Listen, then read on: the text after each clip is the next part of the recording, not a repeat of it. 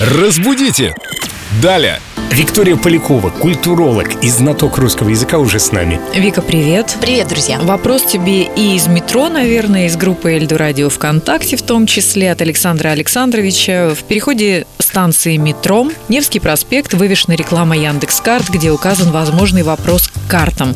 До скольких работает музей? Как-то слух и взгляд режет Александру. Или я не прав, спрашивает он. Мне всегда казалось, что до скольких имеется в виду до скольких часов. Или до скольких посетителей. Сейчас расскажем и Александру, и всем нашим слушателям не только метрополитена. Сейчас будет шок-контент. Вообще-то там все правильно до скольких, здесь только вот с ударением нужно поставить меточку, что скольких, сколькими, о скольких, и у слова «сколько» нет падежной формы «скольки». Да То что? есть вообще... контент, действительно.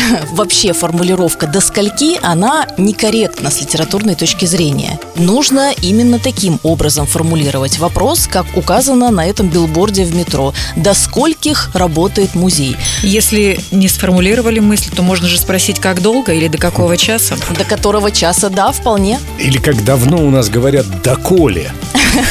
Работает Ну, справедливости ради, надо сказать, что все-таки до скольких, ну, звучит странно. То есть звучит как-то противоестественно, потому что, во-первых, так никто не говорит. И вполне возможно, что русский язык, который всегда, не всегда, но иногда идет нам навстречу, все-таки сжалится и сделает равноправными эти формулировки до скольки, а не до скольких. Мы поняли.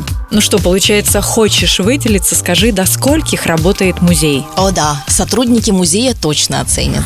Разбудите! Далее!